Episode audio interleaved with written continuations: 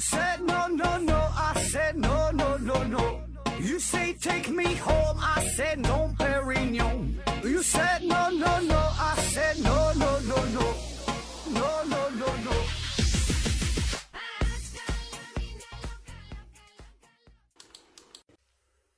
拼命探索，不计后果。欢迎您收听《思考盒子》，本节目由喜马拉雅平台独家出品。呃，咱还是线上硬广，听节目送奖品。奖品呢，一个是价值六百元的 3D 打印鞋垫一双，这是个性化的定制啊。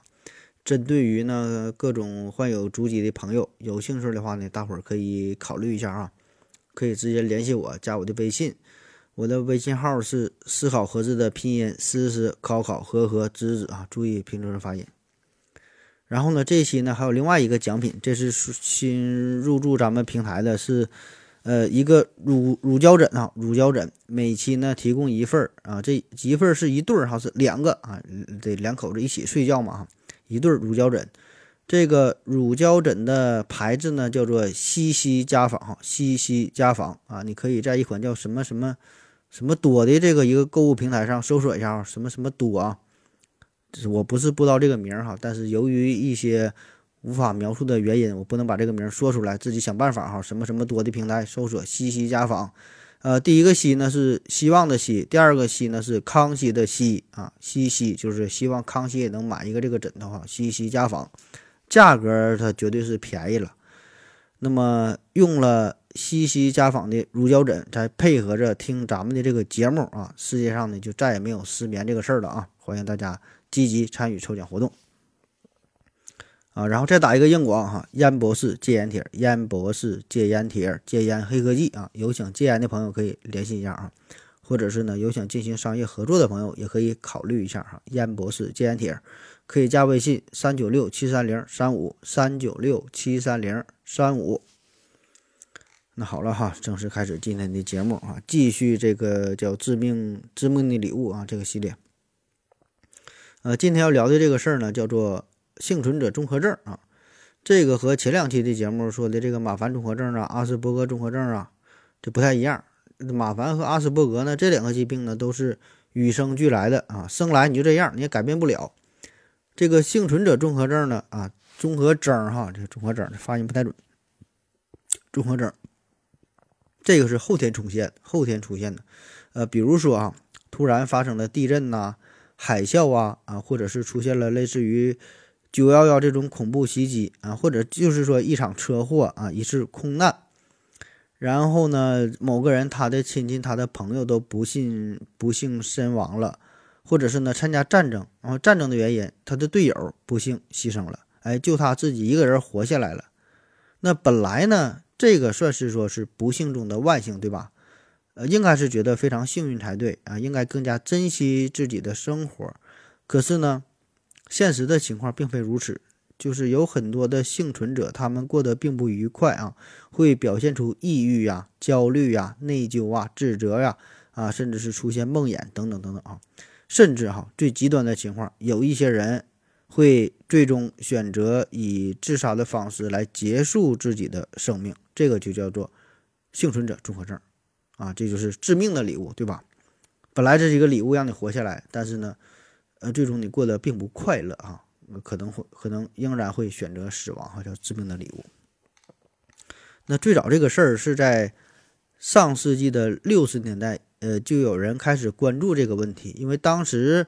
之前是二战期间嘛，这个纳粹分子是屠杀了大量的犹太人，然后呢，有研究者就针对于幸存的犹太人进行了一个调查研究，结果呢，发现这些幸存的犹太人他们过得并不如意啊，而且呢，这个不是个别现象，呃，幸存者普遍都会存在深深的内疚感啊，这是普遍存在的。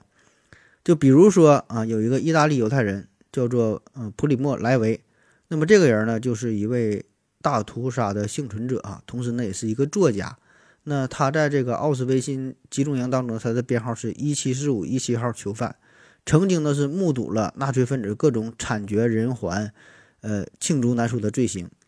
所以呢，在战争之后啊，他就出版了大量的作品来描述他在集中营当中的生活，就反映这个现状。可是呢，很不幸哈，在一九八七年，这个莱维啊，最终是以自杀的方式，呃，结束了自己的生命。死前呢，也没有留下任何的文字啊。那我想啊，他生前的那些作品就足以表达他内心的这个这个想法了。然后呢，另一位奥斯维辛集中营当中的幸存者就对这个事儿呢作以评价哈，这这这也是一九八六年一九八六年的诺贝尔奖诺贝尔和平奖的得主，就是埃利维斯尔啊，他就说，早在四十年前的奥斯维辛时代，莱维就已经死了啊，就是虽然这个奥斯维辛呃焚尸房的这个烟囱已经倒下，这个事儿已经是过去了，但是呢，属于他的记忆依稀尚存。仍然在折磨着人们的神经，特别是对于这些幸存者来说，这个事儿他没完，对吧？那他们就是一直活在巨大的阴影之下。那么，这个幸存者内疚哈这个词儿这个概念正式被提出啊，这是后来是由呃英国的心理学家叫史蒂芬约瑟夫。那么当时呢，他是针对于英国的一起沉船事件哈，自由企业先驱者号的沉船事件。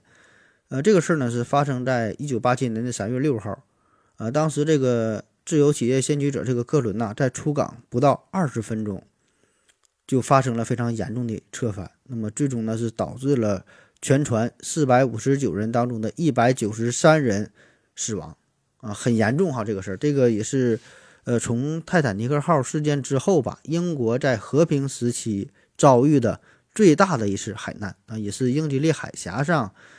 航史有这个航行史以来啊最悲惨的这个这个悲剧之一了。然后这个史蒂芬约瑟夫呢就研究了这个海难当中的这些幸存者，结果就发现呢有百分之六十的幸存者都会感觉到一种莫名其妙的一种一种内疚的情绪。然后他就分析这个事儿嘛，他总结了有有三个原因哈。他说第一呢是因为自己没能做一些事情啊，比如说。救人这个事儿，就是他没能去救人，没能为别人提供应有的援助，然后就感觉自己的这个不作为导致了别人的死亡，导致了别人的受伤啊，就非常内疚。第二个呢，就是因为自己做了某些事儿，但是他做的不好啊，比如说他为了逃生啊，从而呢就会从别人的身体上爬过去啊。那么如果你看看过这个泰坦尼克号，看过这个电影的话，这个事儿也不难理解。就是这个英国的这个自由企业先驱者号这个事件当中，也是涌现出了很多的英雄事迹哈，也是是可以说是树立典型的。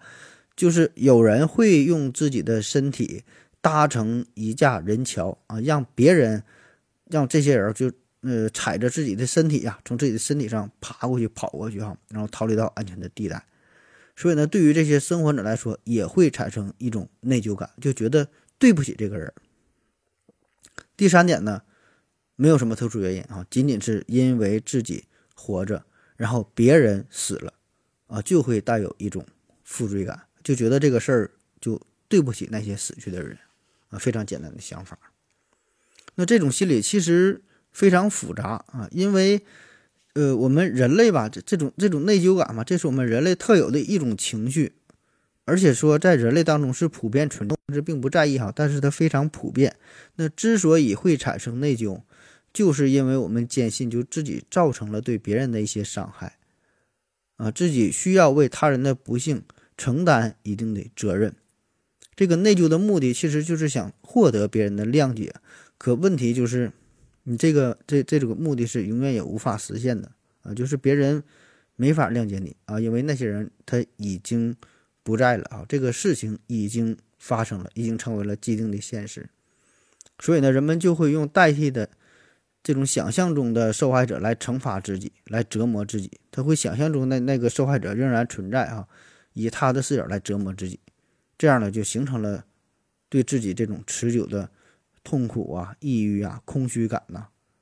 那么这个就是对幸存者自我的一种惩罚啊，没别人可能没需要没让你这样去做，但他自己呢过不去这个坎儿，这就叫幸存者综合症啊。所以当时这个心这个心理学家们就开始意识到了这个问题，而且这个问题是非常严重嘛，对吧？它不是不是个案，是普遍的现象。很多事件发生之后都会出现这种情况。那么对于幸存幸存者来说，他们绝非像我们呃其他人外界人想象的那样过得那么幸福，觉得那么幸运。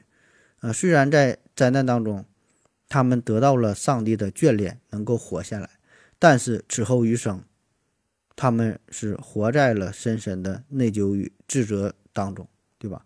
往往会有这种抑郁啊、恐惧、焦虑、幻觉、妄想等等各种各样的精神症状，甚至呢，有人呃就说会选择自杀来呃提前结束自己的生命，而这个事情。本身与他们并没有直接或者说是间接的关系，很多时候，这可能就是单纯的因为他比较幸运而已，就没不是因为他的作为或者是不作为哈，只是因为他比较幸运啊。但是人的这种心理他是很难去改变的，对吧？所以说这个幸存者综合症这个这个概念哈，就开始成为心理学上一个非常重要的议题，大伙儿就开始研究这个事儿。啊，当然，从更大的范围来看，哈，到了现在，这个幸存者综合症，这个是已经是属于创伤后应激障碍的一种啊，算为它一个分支，而且呢，还存在着很多的变异形式啊，比如说有一些急救服务人员，比如说你是幺二零的司机，幺二零的这些急救人员，然后呢，可能就会责怪自己，因为自己的一这个在你在在在提供帮助的时候啊，有人处处于危险当中。然后你觉得自己做的不够啊，或者说自己慢了，慢了半拍，没把这个人，没把这个人救活哈，开始自责。有一些呢是这个心理治疗师、心理咨询师，然后面对患者的痛苦，也是感到无能为力啊，也会感到深深的内疚。那么这些呢，其实也算是一种幸存者综合症的一一种一种一种一种变异形式哈。啊，这个不在咱们今天的讨论范围之内哈，咱就不展开说，咱们还是呃集中说这个幸存者综合症本身这个事儿啊。咱先看几个小例子，很好理解啊。嗯，说在二零零四年十二月二十六号，印度洋呢发生了一个巨大的海啸，当时呢是造成了至少二十二万人的死亡哈，非常严重。这个是就是整个世界吧，他说近二百二百年来。史上最惨重的一次海啸灾难，同时呢，还造成了数百万人流离失所。那海啸过后，就有心理专家警告说，这个印度洋海啸啊，印度洋地震啊，这这这个事件，这个幸存者会面临着一系列的心理疾病，就是死的那些人不算，就活下来的人，他们的日子也并不好。那么，由于感到自己幸存下来，而同伴相继死去啊，会觉得这个就是自己的罪过，所以呢，他们很可能会面临着自杀的风险。这个这个自杀的比例哈，呃，专家推测说是百分之六到百分之八啊，这已经是相当高了。那么同样哈，还有一个事儿哈，大伙儿非常熟悉，就是美国的这个九幺幺。那么美国遭受九幺幺恐怖袭击之后，经历了这个袭击事件的纽约市民也是承受着巨大的精神。伤害和心理压力，呃，有不少人呢，就活下来的人哈，也是患上了各种各样稀奇古怪的精神疾病，自杀的案件呢也是屡屡发生，而且呢，这就主要这个事件哈带来的心理阴影，这个折磨，这个影响到现在仍然没能消除。你想想，这个是二零零一年的事儿哈，到现在已经是整整二十年过去了，仍然有很多人哈，就是因为这起事件，现在呢还要去定期的接受。心理的治疗啊，也许这个它就是一辈子的事儿啊。再比如说，美国经常发生的枪击事件，二零一八年二月十四号，美国佛罗里达州，嗯，帕克兰高中发生了一起校园枪击案，当时呢是至少造成了十七人的死亡啊，非常恶劣的一个事件。可是呢，这个悲剧哈，并没有就此就此结束，当时说是死了十七人嘛。那么在一年之后，这个学校的学生叫做呃西尼艾洛哈开枪自杀身亡。年仅十九岁，那么他呢，就是曾经就读于帕克兰高中。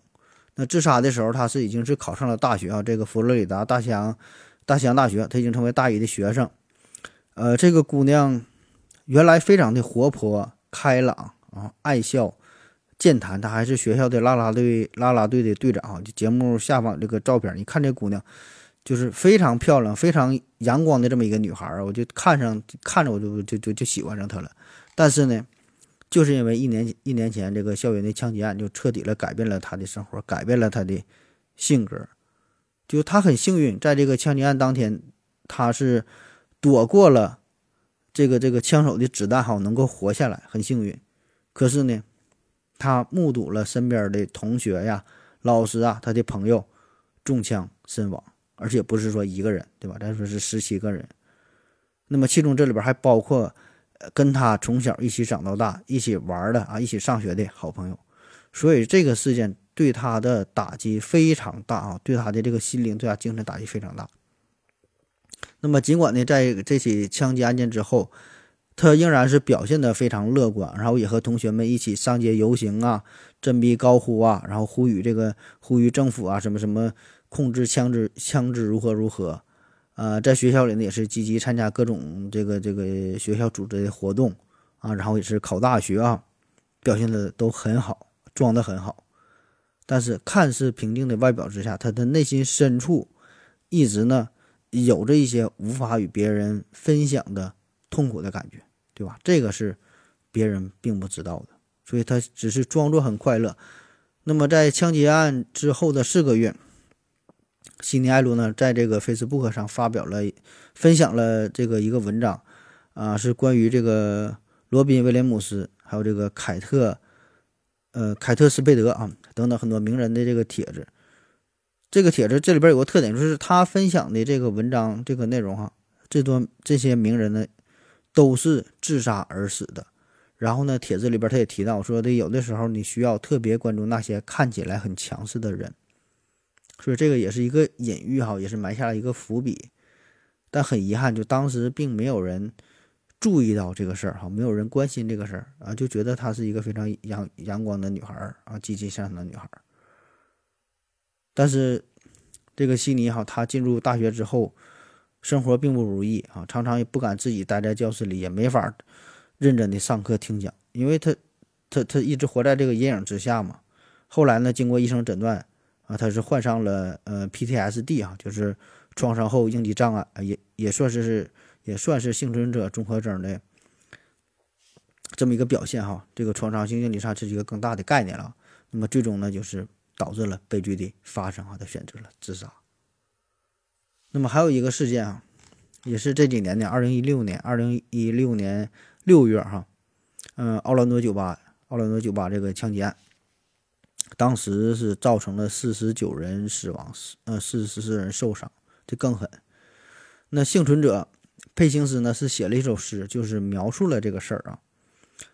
咱看这个诗，他就不但描述了整个枪击案的惨烈，他更多的是描述自己作为一个幸存者内心的一种挣扎啊，一种无奈，一种一种痛苦。他说：“我为自己因疼痛而尖叫。”感到歉疚，因为我什么都感觉不到，就像四十九名遇难者，呃，没那么幸运感觉到我的痛苦一样。我从未想过会发生这样的事儿，我从未想过我会亲眼目睹如此悲惨的事情，看着灵魂、生命离开人体，看着枪手的枪在我的视线内，看着每个人脸上带着血迹和伤，看着枪手在灯光下踱步，庆幸自己还活着，这样的歉疚感。如此沉重，所以就很多幸存者的内心，他一直都在背负着这样的歉疚感。那如果他得不到及时的、有效的疏导和帮助，最终呢，很可能就会导致悲剧的发生啊，也就是他会选择自杀。那么，当然哈，咱说这些。海啸啊，还是说这个这什么枪击、恐恐怖袭恐怖袭击这些事儿啊，呃，离咱们的这个日常生活好像是比较遥远，对吧？在在在，可能在咱身边可能没有经历过。那咱说说这个离咱们比较近的，或者说在咱们身边可能会发生过的啊，就不知道您各位啊是否有过这种死里逃生的经历哈？死里逃生，呃，或者你亲戚朋友是否有过这种生死的考验哈？呃，就是阴差阳错的，呃，逃过了死亡哈，活了下来。我估计会有过，对吧？比如说前几年这个马航 MH 三七零，对吧？这这这个事件，阴差阳阴差阳错，你就你就躲过了。或者是呢，有时可能仅仅是因为你的迟到，或者你朋友的迟到，就没赶上某一班车，恰巧呢这班车呢它就出了严重的事故。我想你身边一个一定会有这样的故事，有这样的传说，对吧？你的朋友、你的同学你有这些事儿。然后活下来的人，当时呢非常简单的想法，就觉得自己很幸运啊。可是呢，这种想法之后啊，更深远的、更长久的一种感觉，就是会有一种内疚感，会有一个绕不过去的坎儿啊。这就是幸存者综合症。那咱们说一个比较现实的例子，这是关于一个歌手的，呃，叫巴迪霍利哈，巴迪霍利的死亡。巴迪霍利这个是美国上世纪五十年代一个非常著名的歌手，我想咱绝大多数人都没听过啊，当然我也是第一次听说。他呢是在年仅二十二岁的时候呢是死于一场空难啊，当时呢是在美国一个城市巡演结束之后。本来呢，他要坐飞机去下一个城市，然后巴迪霍利乐队吧有个贝斯手啊，叫做吉宁斯，就本本来这个吉宁斯和这巴迪霍利他俩坐一个小飞机啊去下一个城市去继续表演，可是呢，当时这乐队当中呢还有一个成员叫做理查德森啊，他呢是患有感冒，所以这个吉宁斯吧就很好心把自己在飞机上的这个位置让给了理查德森。啊，因为这个飞机比较小，都坐不下那么多人儿哈。他就说你坐这飞机对吧？然后呢，我坐这个巴士去啊，很好心让给他。那分别的时候呢，这个巴迪霍利就跟这个杰宁斯打趣儿嘛，就这俩关系非常好，这个好哥们儿就说：“我希望你坐的这个老巴士啊，老巴士汽车哈，在路上啊会冻住啊，然后呢会耽搁下来。”这英语的翻译。啊，反正就说这让你这个巴士出点事儿啊，就这意思，开玩笑。然后杰尼斯就回应说呀：“我希望你的这个老飞机呀在空中坠毁，啊，也是开玩笑嘛，这这好朋友之间就随便说。那结果呢，没想到是一语成谶哈，那分别时相互戏谑的话语竟然真的发生了，啊，就这就就这个巴迪霍利真的这个飞机真的发生了空难啊，失毙了。所以呢，这个内疚感就是一直。”萦绕着杰宁斯的余生，他很难走出这个阴影啊！这这个不知道您是否有过这种经历哈？我想有过这种经历的人呢，呃，一说就会明白这个事儿啊。好了，咱说下一个小主题吧。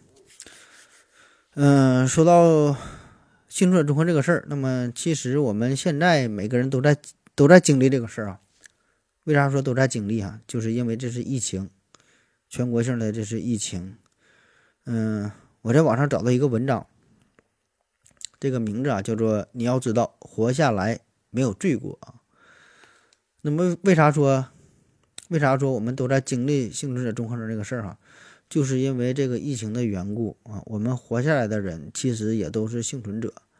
那么这个文章是一个在武汉工作、在武汉生活的心理。咨询师写的，啊，他每天都会面对大量的心理咨询，就是因为活下来的人他会有一种罪恶感啊，就咨询这个事儿，他写这个文章，就是因为在这次疫情之前，包包括在这个疫情之后，啊，人们的心理会出现非常严重的问题。那去年哈，疫情到现在正好是一年多了嘛，一年对吧？多一点儿。那去年当时是为了应对这次疫情，武汉呢是。实施了七十六天的封城，那很多人以为封城之后解封令一出，人们的心里一定是充满了欢喜，对吧？奔走相告，啊，那憋疯的这帮人一定会一定是迫不及待的冲出家门，开始报复性的消费，报复性的出行，报复性的旅游，对吧？花钱去玩儿，对吧？happy，然后这个武汉这个大城市很快就会恢复之前的这种车水马龙的状态，对吧？歌舞升平的啊，好嗨哟啊！可是结果呢，完全不是这样。那武汉在刚刚解封之后，人们是花了很长很长时间才逐渐的恢复，对吧？你刚解封的时候，人们还是非常的紧张，特别是出入小区的时候，一扫这个健康码，心里都很都很担心，对吧？就害怕说我这个万一一扫变变变红了怎么办，对吧？一个大红人儿，对吧？然后等到走出小区之后，也是非常的茫然。就不知道自己该去哪，我往左走，往往右走，我要往哪走啊？对吧？我出门的，我出小区的目的是干啥？我要往哪去呢？没有什么目的地，没有什么目的性啊，只是觉得解封了，我可以出来了，我就应该出来，可能只是为了透透气儿啊。所以这个人整个人就是变得非常的茫然啊。当然，这个只是。可能是一个短期的现象，对吧？短期的现象，可能过一阵时间适应了也就好了。更为严重的呢，就是面对太多太多的死难者，还没来得及告别，就已经永远的离开。那有些家庭呢，还用这种善意的谎言瞒着老人，瞒瞒着小孩，就没法直接说出来，对吧？那武汉这次疫情。幸存者的群体是非常庞大，毕竟呢，这个是一个人口超过千万的城市。那么，对于整个这个城市来说，其实都存在着这种幸存者综合症。那么，这么多人，他们心里都会面临着或多或少的心理上的压力，对吧？每个人都会表现出或轻或重的幸存者综合症。那特别是他本人或者是他的直近亲属、他的朋友患病的话，引发负面情绪。这种这种情况就会更为严重，而且说，就算是不患病的人群，没表现出来的人群，也并不代表他心理上就是完全健康的啊。有很多是非常轻微的，是不明显的啊；有很多是短暂的，有很多呢是长期的，但是非常隐蔽的，是隐藏在他内心深处的，甚至说连他自己都不知道，但是呢，却在深深的左右着他的情绪反应。而且呢，我觉得这个只是，呃，全国的一个一一个一个一个缩影，对吧？一现在一说到这个疫情的时候，我们会想到武汉，但是呢，这并不是武汉一个城市。嗯，后来其他的城市相继也是出现了疫情比较严重的情况，对吧？我想很多其他的城市、其他的地区也会出现类似的情况，人们的心理也会受到这个影响，所以。防治新冠疫情这个事儿，对吧？除了说对于疫情本身的防控，呃，也要注意进行心心理上的疏导。为啥说这个事儿？因为就最近咱们沈阳也是也是出现了这个疫情的比较严重的情况哈。现在反正是控制住了，还好，对吧？但是起码就我所知的，嗯，没有一些心理上的疏导、心理上的援助，对吧？所以说。我想到了这个问题吧，对吧？也算是说幸存者综合症啊，结合着这个话题，也是算是提个醒啊，有关部门的哈。哎，我就这么一说吧。那当然了，他说对于咱个人来说啊，你真的出现了这些情况，出现了这些问题，如何去面对，对吧？你你你还得是去咨询专业的机构。对吧？甚至说可能会需要一些药物的治疗，这个咱就不知道了啊。我只是说想到了这个问题哈，咱就是提个醒。那么我看这篇文章的时候，这里边有一句话哈，我觉得值得分享一下。他说：“即使你的余生对于对于你来说似乎无足轻重，但你要知道，活下来没有罪过。无论何时，人能感受到活着的时候很高兴。”本身是件很棒的事儿。好了，咱休息一会儿。我要跟正南去尿尿，你要不要一起去啊？我也要去。哎，风姐，我要跟正南、阿呆一起去尿尿，你要不要一起去啊？好了啊，喝了口水回来，咱们继续聊。那再说一个经常出现幸存者综合症的情况，就是战争。那在战争当中呢，士兵往往会亲眼目睹敌人的死亡、战友的死亡，那么同时呢，又会长期处于严酷紧张的战争的场景当中。那在战争结结束之后，士兵呢就会经常回想起，或者是做梦，会梦到哈这个战争的场景，呃，也会回避与战争有关的人呐、事儿啊。很长一段时间之内呢，都会处于一种紧张不安、极度害怕的状态之中。那当然了，由于战争所导致的幸存者综合症，还有一个更为专业的名词，这叫战后心理综合症，哈，也是属于创伤后应激障碍的一种。啊，但是因为它和这个性质者综合征这个关系比较密切哈，咱们就顺便聊一聊哈，随便说一说。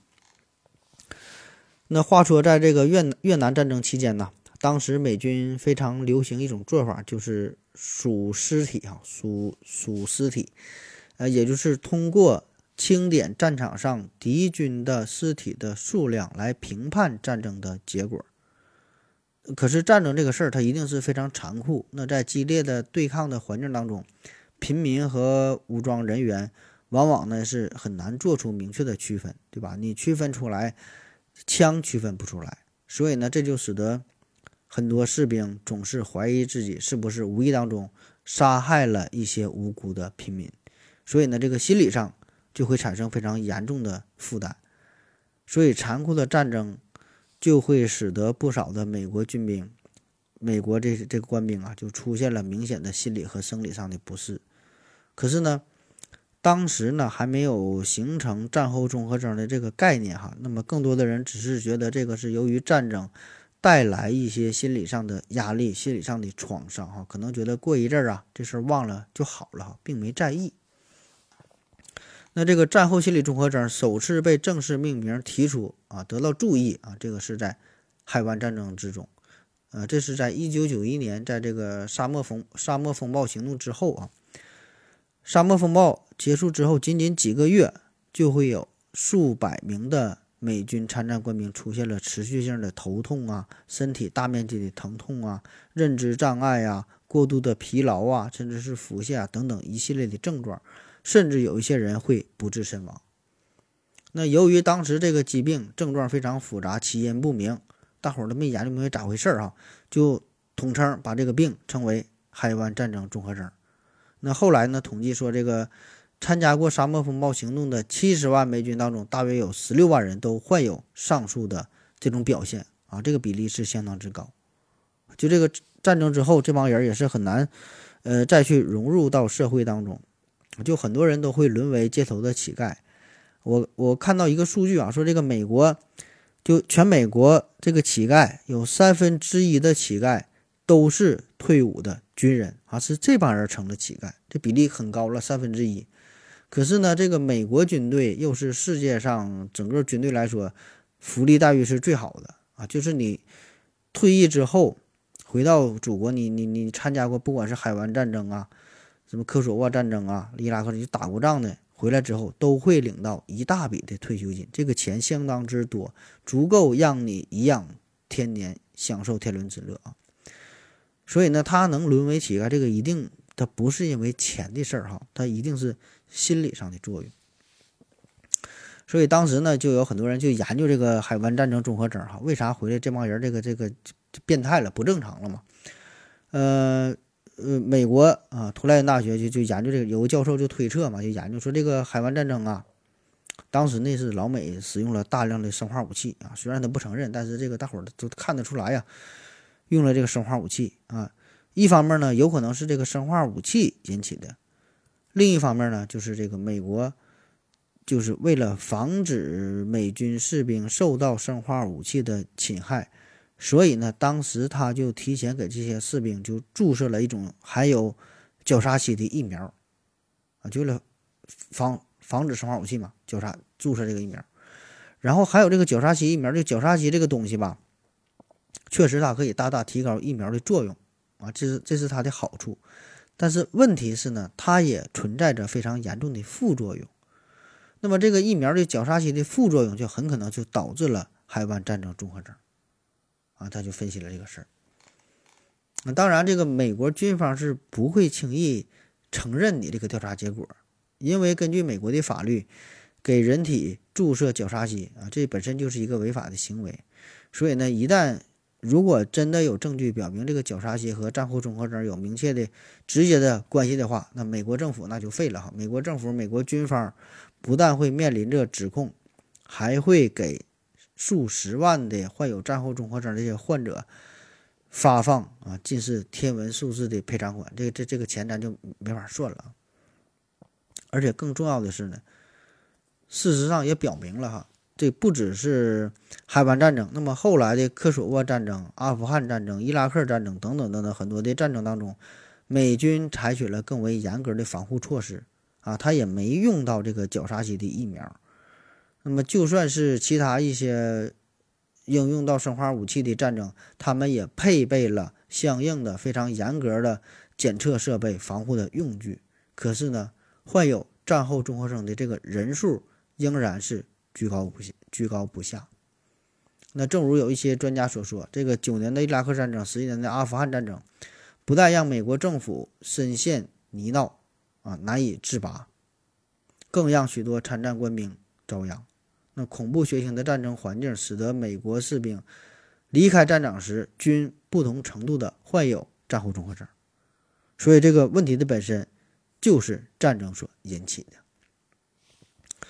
然后，这个北卡罗来纳大学的这个医学院心理学教授叫做埃里克·阿尔伯根，他呢在接受媒体采访的时候，他说，通过对六百七十六名伊拉克从这个伊拉克、阿富汗回来的老兵进行调查，就发现，战后综合症的患者啊。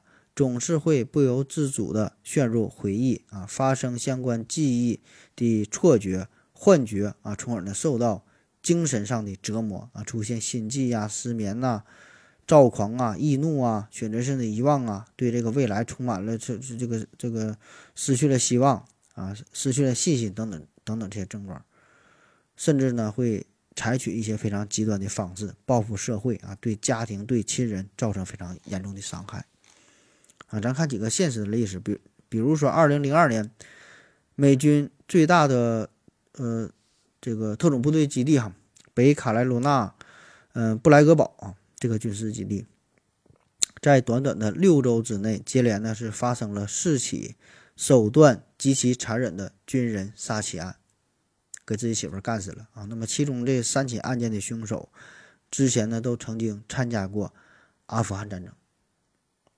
所以呢，在这个分析凶手作案动机的时候，呃，就有很多专家就说了，你那你这个事儿保证是和战争有关，对吧？这个就是战后综合征。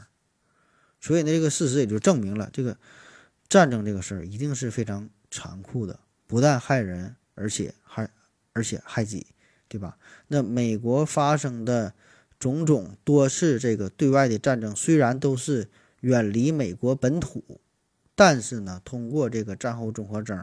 仍然会殃及到国内的家庭，殃及到美国社会。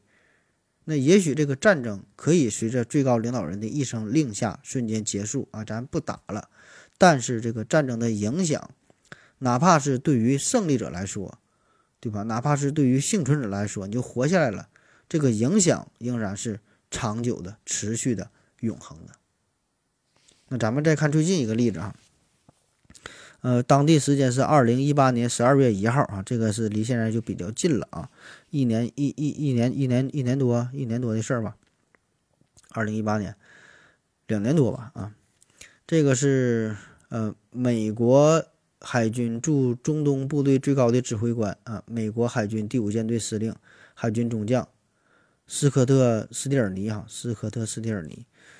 那这个人呢，他是在位于巴林的私人。住宅当中离奇的死亡。这个斯蒂尔尼，他的履历非常优秀哈，他是一九八二年毕业于圣母大学，然后呢是加入到了美国海军部队，那两年后就成为了呃战斗机中队当中的一名飞行员，曾经驾驶驾驶过这个大黄蜂战机哈，安全飞行超过了四千五百小时啊，非常优秀。后来呢被委任成为这个美国中央司令部作战主任。啊，驻阿富汗联合特遣特遣部队的参谋长。所以呢，这个这人死后哈，就这这么重要的这个军事将才，他死了之后，美国海军迅速介入调查。那历经半年多的努力哈，最后呢，给出了长达三页的调查报告哈。这个结果显示他是自杀身亡，但是具体因为啥事儿自杀啊，他也没说，咱也不知道啊，反正是自杀死的。可是呢，这事儿很容易就让我们联想到哈，必然呢是和战争带来的心理压力有着直接的关系。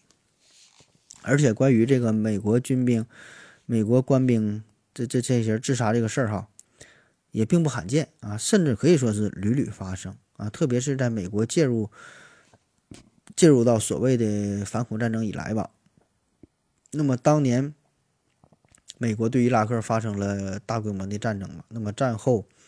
很多士兵都是无法重新回归到正常的生活状态。呃，当然，这个美国五角大楼他们是不愿意承认，呃，这这这些官兵的自杀率的增长和他们的战争有直接关系哈。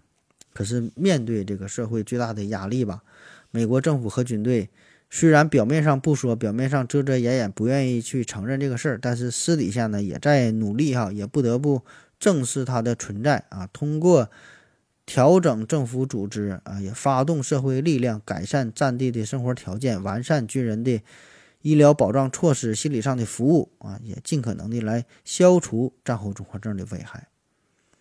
那么这些举措呢，确实也是缓解了这个战后综合症的这这些危害吧，在在一定程度上吧，但是呢，并没法从根本上解决这个问题，对吧？你后来有这个美军哈这个杀戮小组事件，华裔士兵被虐致死事件，对吧？各种这个呃辱尸啊、虐囚的事件、杀害平民的丑闻，对吧？也是屡屡爆出。所以这就反映出啥？就是这个战后综合症这个事儿，并不是单纯的医疗问题，对吧？本身还是因为战争嘛。那么长期以来，这个美军这个高层、美军政府，他只是说战后综合症啊，这个就是由于什么什么什么战争啊、紧张啊、激烈呀、战争环境所导致的一些心理上问题。但是我们回顾美军的历史，他们没少打仗，对吧？当时，呃，你说二战期间。对吧？登陆诺曼底呀，呃，太平洋岛屿争夺战呐，对吧？这比伊拉克战争、比阿富汗战争、比这个可能还要残酷，对吧？还要惨烈。可是当时可能并没有这么多的这个战后综战后综合症事件的这个报道啊。当然，也可能是当时这个医学不够发达，没有意识到这个事儿，对吧？但是更多的层面，就是因为战争的本身的性质。啊，和这个战争的性质是有着密切关系。你正义的战争，你去打仗，可以激发军人的斗志，对吧？你是在做好事儿，你是正义的。那么在一定程度上，也可以缓解战争带来的这种残酷啊，这种血腥啊，对吧？对对对对，这个军人本身造成的心理的冲击。那反之，如果你是非正义的战争，那么这个给参战人员就会带来更多的心理的内疚和不平衡。对吧？你回国之后，大伙儿也瞧不起你，鄙视你。所以，正如一位美国高级军官所说的，政治环境可能会增加美军士兵的心理压力。那二战期间，美国军人是民众当中的心中的这个英雄。那回国之后会受到鲜花，对吧？掌声啊！但是说，现在的这个伊拉克战争、阿富汗战争等等吧，这些。在国内也都是大受质疑，对吧？所以说，作为这个官兵来说，他们活着回来，其实内心也是充满了矛盾，甚至有一些沮丧，对吧？很难调整好自己的心态。那说了这么多战争的事儿，咱们聊一聊电影吧，对吧？这个毕竟离咱们可能相对还是比较近一些。那有很多这个战争题材的电影，也是也都反映了。幸存者的幸存者的状态啊，可以让我们有一个更深入的了解。比如说这个《血战钢锯岭》啊，这个很多朋友应该都看过了。这个是根据一个真实的事件改编哈，《血战钢锯岭》。呃，主人公呢，这个道士嘛，对吧？他是一个退伍的老兵，在战场上呢，他拒绝使用武器，然后救了很多人哈。那么战争之后，这个道士呢，过得并不愉快啊，整个人呢性情大变哈，变得非常的暴力偏激，然后酗酒。啊，就就完全变了一个人。再比如说，还有个电影叫做《呃比利比利林恩的中场故事》，啊，这个也是描述着从战场归来的幸存者的这个事儿啊。就本来他们也是国家的英雄，载誉而归啊，受到了举国上下的欢迎。但是呢，在和平年代哈，他们过得也并不如意，内心呢也是充满了挣扎啊，都是这个幸存者综合症。那我们多数人可能觉得哈，一说到战争这个事儿，一说到战争的幸存者，呃。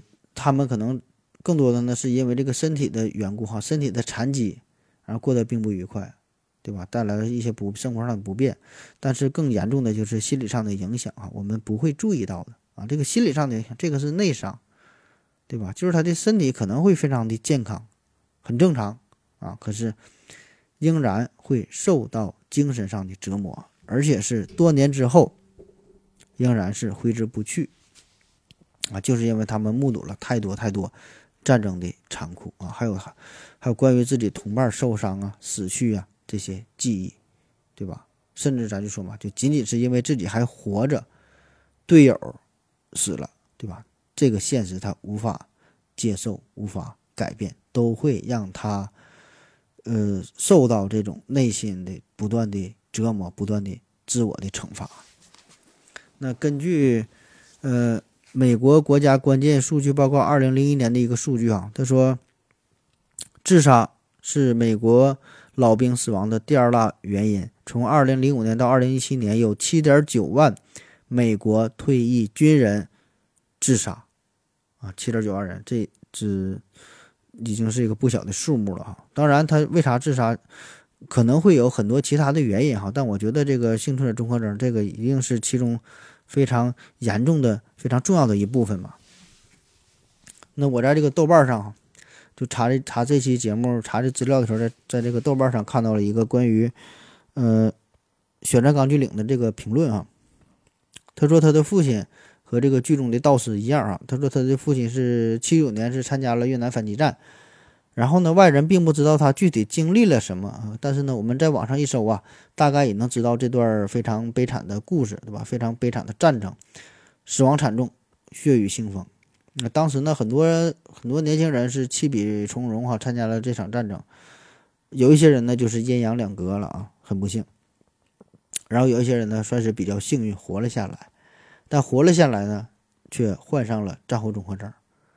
那。当时中国这还是比较贫穷、比较落后，对吧？更没有什么专业的心理医生在进行心理干预、心理疏导，根本就没有人注意你这个事儿。就是虽然他们身体很健康，活了下来，可是心理问题非常的严重。然后他说，他的父亲这几十年来过的日子都是靠这个酒酒精啊在麻痹自己，经常呢就是愤怒哈，没有毫无缘故的愤怒，生活呢也是变得非常的颓废。大伙儿呢？都不理解，甚至会去责怪他啊。可是呢，从来没有人真正的去试着了解他，就是他为什么会变成这样啊？为什么一个十里八村曾经都是都夸赞的这么一个好少年，变成了一个酗酒的、非常暴力的、让人讨厌的一个酒鬼，变成一个这样的人？那么后来呢，就知道了这个幸存者综合征这个事儿哈，才开始慢慢了解他的内心啊。那当然。正是因为这些酒鬼啊，这个酒鬼是打引号的。正是因为这些酒鬼用他们的生命、用他们的幸福、用他们的健康换来了我们现在的太平盛世啊！好了，咱休息一会儿。我要跟正南去尿尿，你要不要一起去啊？我也要去。哎，风心，我要跟正南、阿呆一起去尿尿，你要不要一起去啊？嗯，好了，尿我尿回来，咱们继续聊。那刚才说的是关于战争导致的幸存者综合征。那随着对于幸存者综合征的研究不断的深入，人们发现哈这个事儿啊，不再只是针对于什么战争啊、什么地震呐、海啸啊这些非常极端的情况，在公司裁员当中呢也会出现。呃，一九九五年，奥尼尔和莱恩在《管理执行学刊》这个杂志上呢是发表了一篇论文。文章当中说呢，工作没有安全安没有安全感，会使得人们遭受莫大的工作压力，出现愤怒、焦虑啊、嘲讽、怨恨、愤世嫉俗、过度疲劳、消极怠工，甚至辞职啊等一系列一系列现象。美国汉德学会二零零零年对全球三十二家拥有一万名员工以上的公司做了一个调查，这个调查显示呢，历经了这几年的裁员之后。仅有百分之三十四的员工对公司呢真正的忠诚，百分之三十一的人呢认为哈只是因为无处可去而留在了现在的这个公司。那么最后呢有百分之二十七的员工呢打算说在最近两年之内准备要辞职。那也就是说经历了裁员之后，这些留下来的员工内心呢也会充满波澜。那心理学家就把这种情况称为裁员幸存者综合征。那为啥这个裁员也会出现幸存者综合征这种表现呢？通常情况下，咱们会觉得，对吧？你被裁掉的这些倒霉蛋儿，他们会因为失业啊，然后导致一些抑郁症啊、什么内分泌失调啊等等这些严重的身心上的疾病，对吧？而这个裁员事件对于幸存者来说，它是它是好事儿，对吧？你留下来了，你应该有更加积极的心理状态。你毕竟是保住了工作，你应该更加珍惜这个机会，更努力的工作，更加去卖命才对，对吧？那为啥他们的这个心理也开始出现波澜，也不那么健康呢？这个原因呢，就在于对公司裁员的不确定性，就没法把握。那么公司一旦裁员，幸存者自然也会考虑到，那那些人为啥会被裁掉，对吧？啊，是因为他们工作不努力呀，或者是因为他们某一句话呀，什么事得罪了领导了，还是说有别的什么原因呢？那么我会不会成为下一个受害者呢？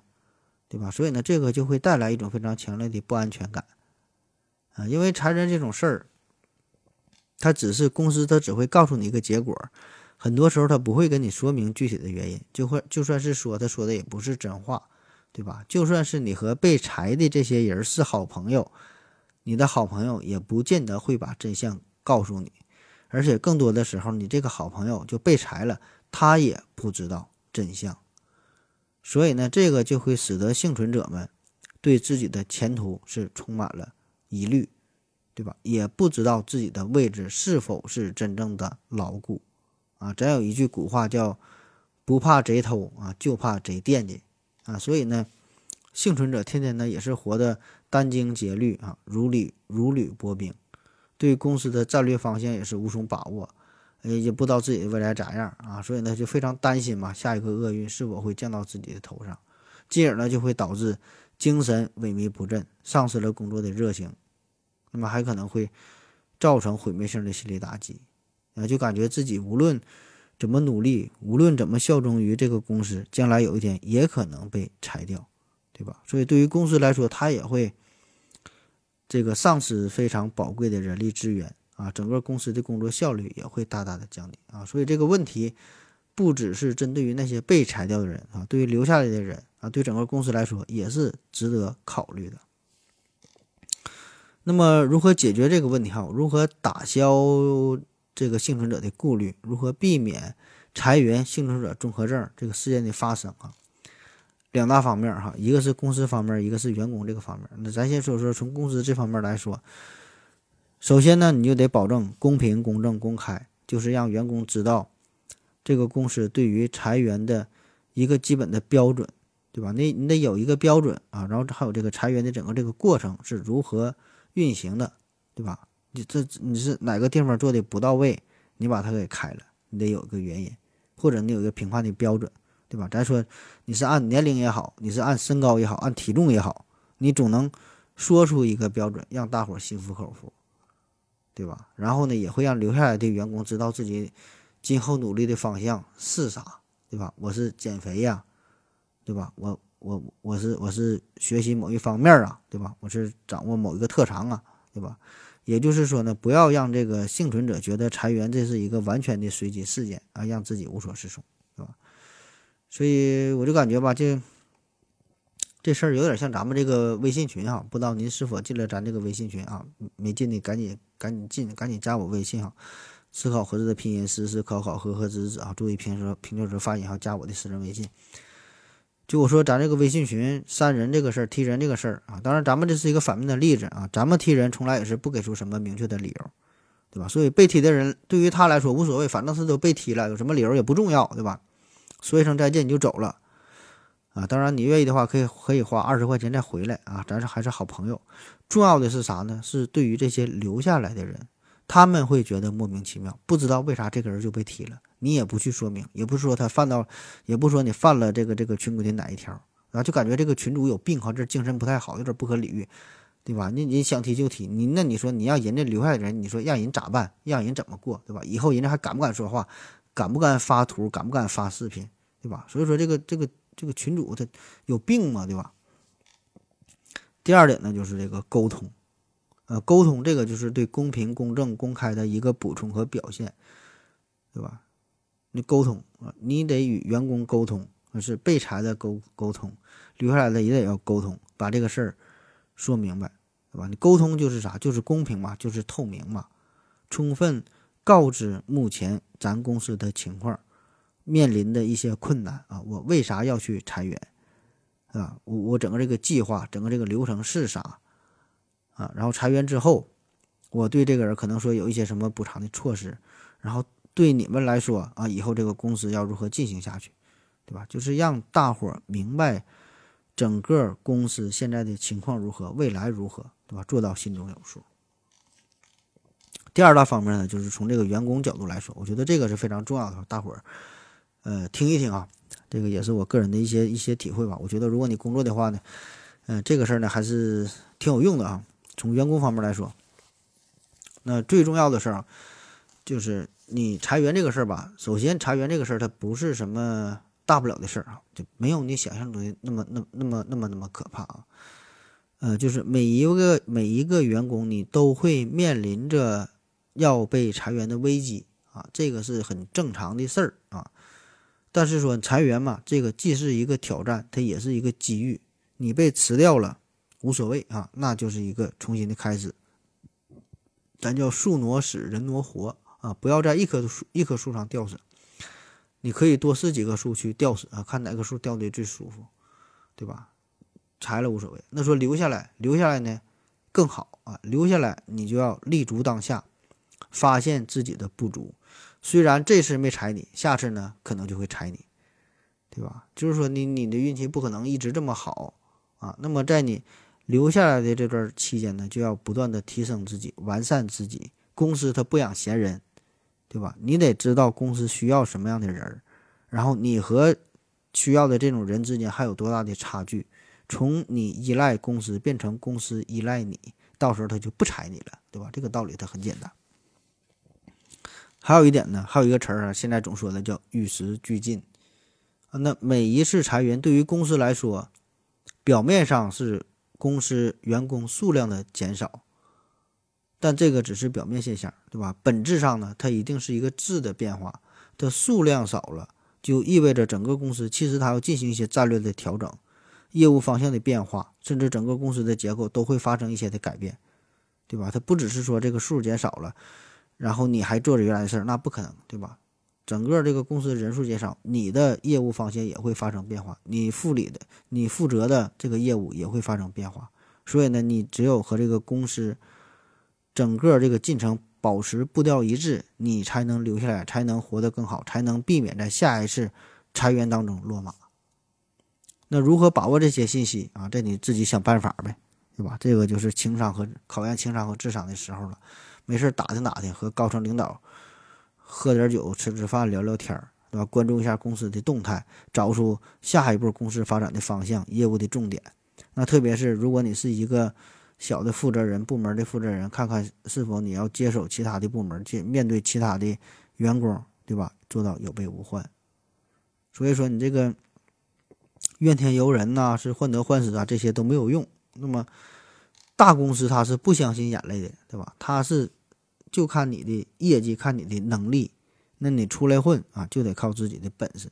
有一些明规则，有一些暗规则啊，一些潜规则，你喜不喜欢不重要。对吧？重要的是你想在这混啊，你就得这么去做啊，与你喜不喜欢没有任何关系啊，你就得受着。所以呢，与其把自己弄得忧心忡忡、殚精竭虑的，不如呢尽早完善自己啊，甚至说是做一个狠人啊。当然，你完全不在意这个事儿哈，那就是另外一个话题了啊。那还有最后一招啊，叫骑驴找驴哈啊，也有说是骑驴找马，就是咱。别等着总裁给你裁了啊，你先把老板给炒了。那现在这个社会嘛，这跳槽这也不是什么大不了的事儿哈，可以甚至可以说这是这是一个常态，想跳就跳呗，对吧？你厌倦了目前的工作，不喜欢现在的公司啊，每天都觉得是在煎熬，然后可能觉得自己已经挺努力了，但是依然看不到希望，得不到自己想要的结果啊，或者是就是预感下一次裁员可能就会轮到自己，那莫不如咱就是提前动手，做好准备。对吧？找好下家，啊，也挺好，无所谓，对吧？当然，你跳槽这个也不是说瞎跳，不是说你想跳就跳。你不会游泳啊，到哪也不会游泳。你换多少个游泳池呢，也没有用，对吧？所以说，当你向外发布这种渴望跳槽的信息之前，不妨呢先冷静下来，不妨呢暂且在这段相对安全的时间里呢，重新审视自己，重新规划自己，考虑一下哈，为什么那些人被裁掉？为什么自己暂时还能活下来？自己的核心竞争力是啥？啊，目前我在这个岗位上，我能发挥自己什么才能？我还有什么才能没发挥出来？对吧？甚至说考虑一下，我当初为什么选择这个行业？对吧？自己的未来的方向又是啥？所以说，你可以想想这些事儿啊，你不妨把这个每一次裁员呐，都当做一面镜子啊，重新审视自我，从中呢，看到自己在。职业选择当中未曾注意到的一些盲区、一些雷区，给你提个醒啊，重新规划自我的职业。所以每一次裁员其实是一个警示，也是一个好事儿，对吧？给你提一个醒。那么在一定程度上，也可以让你根据现有的情况啊，调整自己的状态，甚至说是调整自己行业的方向啊，开启自己一个全新的人生。那好了哈，这个幸存者综合征哈，咱说最后一个小的话题叫艾滋病啊，艾滋病哈，艾滋病和这个幸存者综合征这有啥关系啊？那从第一例艾滋病的报道出现到现在呢，已经是四十年的时间了。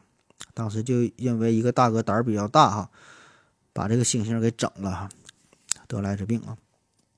那随着现在医疗技术不断的发展，艾滋病患者的这个寿命啊，也在不断的延长。如果单纯从身体健康的层面来看，呃，艾滋病患者和正常人未感染的患者，这个差别是越来越小，就他们的寿命是活来活得越来越长，生活质量也在越来越高啊，没有什么太大的差别了。但是呢，随之而来的又产生了一个新的问题，就是这些人的在在在这个心理层面，这个疾病是越来越严重，哈，叫 ASS 啊，AIDS，呃，Survivor Syndrome 啊。叫艾滋病幸存者综合征啊，也是幸存者综合征，但是有艾就是针对艾滋病患者的主要的症状哈，有这个抑郁、自我孤立、有持续性消极的想法啊，深深的内疚感、遗憾、呃无奈的耻辱感啊，还有自杀行为，缺乏对未来的规划定位，对年龄增长和老化感到恐惧啊，有一些有吸毒的行为、药物滥用的行为，有认知障碍。呃，情绪麻木，性格改变，焦虑、紧张、自卑，然后易怒啊，愤怒，难以入睡啊，有噩梦，感到绝望啊，就这些。那你那你会发现，种种这些表现，其实和之前说的，无论是战争啊、自然灾害导致的性质综合症这个表现都很像。那么，为什么随着这个艾滋病治疗措施越来越有效？感染者的寿命在不断延长的情况下，他们心理层面的问题却越来越严重呢？就是因为他们亲眼目睹了越来越多、很多很多艾滋病患者的死亡，对吧？活的长，看的死的人就多啊！而且这些人死相可能基本都很难看。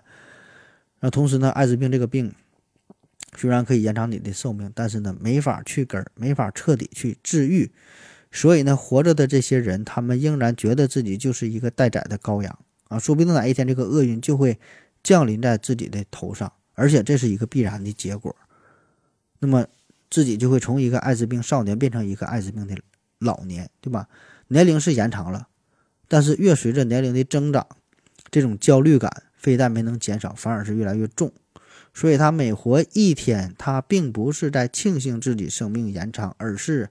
悲叹自己又向死亡接近了一步啊，受着无尽的折磨啊，叫艾滋病幸存者综合症。那不只是艾滋病患者啊，还有一方面就是，呃，HIV 阴性的人，就是不是艾滋病感染者。那老外有一项研究说，这个 HIV 阴性的人通过了解感染艾滋病病毒的亲人呐、朋友啊这些人呢，也会呃有这种这种幸存者的罪恶感。就是他们可能在生活当中呢，太过于关心自己的朋友和亲戚，看到了他们的死去，然后呢，他们也会去进行一些游行啊、抗议啊，试图改变一些情况，但是效果呢并不理想。那么这些 HIV 阴性的人呢，也在经历着这这这种这种挣扎，也会表现出内疚啊、抑郁啊、焦虑啊，然后恐惧啊种种这些这些情感。那么这些情感可能是无意识的啊，也可能是有意识的，很多时候自己都不知道，但是却真实存在啊。那当然，这种情感如果是适度的话啊，可以呢促进你的健康，对吧？就是让一个人可以修订自己的行为，不去做那些违违法的事儿、违背准则的事儿啊，伤害他人的事儿。可是呢，如果被无限放大的话，那么这种情感一定它是一个负面的情绪，会对当事人本身造成很严重的伤害。那好了啊，说了这么多哈，咱最后说说如何进行一些心理上的调整，避免幸存者综合征的出现。那心理学家提示说，如果你觉得自己患有幸存者综合征，那么第一步啊，就请去这专业的医院哈，正经的医院找一个专业的精神科的医生对你进行评估。啊，去正经医院找正经大夫，对吧？那么这样呢，你就可以获得各种所需要的帮助。那么，如果你发现你身边的朋友或者是亲人出现了幸存者综合征这种征兆，或者是说他们刚刚经历了一些不幸的事件幸存下来，那么就有可能会出现幸存者综合征，对吧？你就得你就得注意这个事儿了啊！啊，那你不只是说要包容他们，嗯，试着去理解他们，尝试打开他们的心扉。如果有必要的话啊，也是建议你啊，就鼓励他们去接受一些专业的诊断和治疗，起码是进行一个评估啊，这个是有必要的啊。那对于我们自己来说哈，就是如果不是特别严重的情况啊，可以试着进行一些自己的调整啊，当然最好是在专业的心理医生指导下进行哈。有这么几条啊，从网上找的，我就直接给你念一下了。第一条呢，叫做适当的暴露啊。暴露啊，当然这个暴露，暴露疗法啊，这个嗯不不同于心理学上的这个完全暴露疗法或者叫满贯疗法、冲击治疗，跟这个还不太一样。这叫适当的暴露，就是在安全的空间里，不带内疚和耻辱感的把自己的经历啊分享给别人，你把这个事说出来，就说破无毒嘛，对吧？当然前提是在场的听众愿意去听，而且是不带任何批判性质的去听啊，就是默默的听。那么，在大家的倾听和帮助之下，当事人渐渐开始更放心的去分享自己内心的想法，接受自己道德的冲突和内疚感，而不是说简单的回忆啊，简单的去查出这个这这个回忆，或者呢是把它放在一边啊。所以，如果作为幸存者，呃，也有一种内疚内疚的心理在困扰自己啊，那么不妨呢试着找一个相对比较安全的空间，找到一些合适的朋友啊。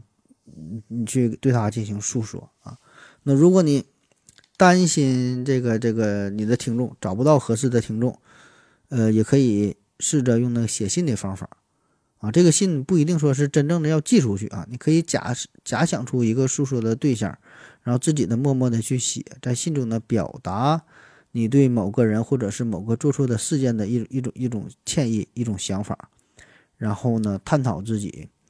对于道德的一些理解啊，这个呢也算是自己和自己的心灵上的一个对话。那么写出来之后呢，可能就会舒缓了许多啊，就变得释然了。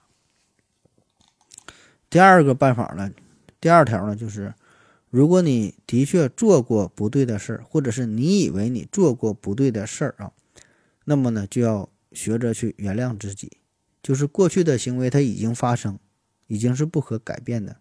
对吧？无论你多么希望改变，这他已经改变不了，也没有机会让你重来。你所能做的，只能是去接受这个事实，表达出内心的一种忏悔这种想法，同时呢，避免在未来再发生类似的情况，对吧？你只能是这样。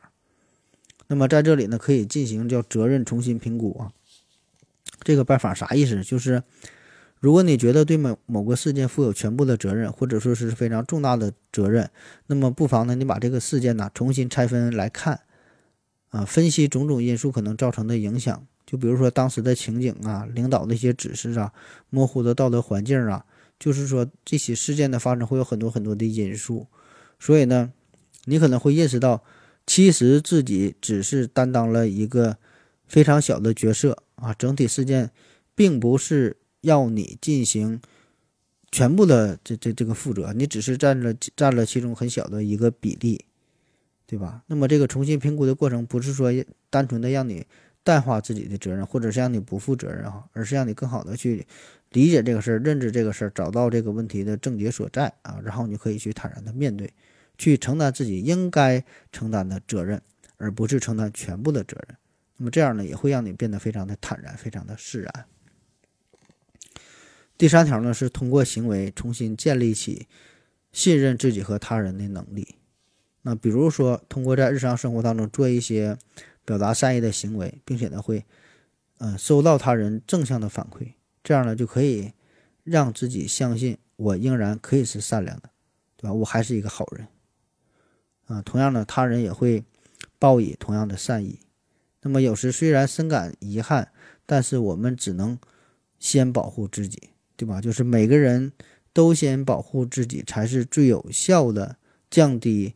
可能伤害的方式啊，这个并不是自私，不是说保护自己就是自私啊，这个也是很正常一个行为吧，可以说，就比如说坐飞机的时候，空空姐一定会提醒你说，在飞机上，对吧？乘客，请先为自己佩戴好氧气面罩，然后你再去帮助帮帮助别人。好了，今天的节目就是这样啊。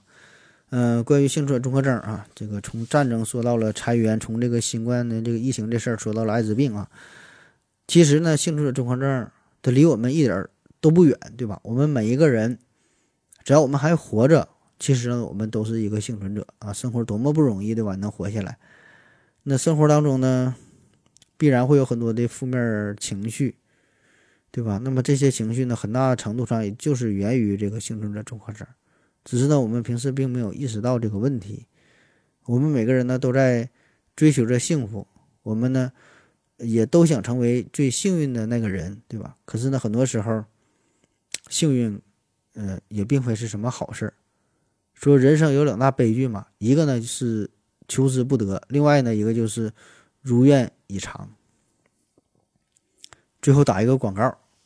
上海先导电子有限公司从事 UPS 不间断电源行业三十年，专注机房、数据中心基础建设，代理品牌包括施耐德、APC、三特、伊顿、科华等众多知名品牌。资深工程师资资深工程师团经验丰富，确保您的 IT 设备应对停电等来自电网的不稳定因素，让您在大数据时代高枕无忧。联系人小王，电话幺三三五九五幺六七二零，电话幺三三五九五幺六七二零。好了，感谢您的收听，谢谢大家，再见。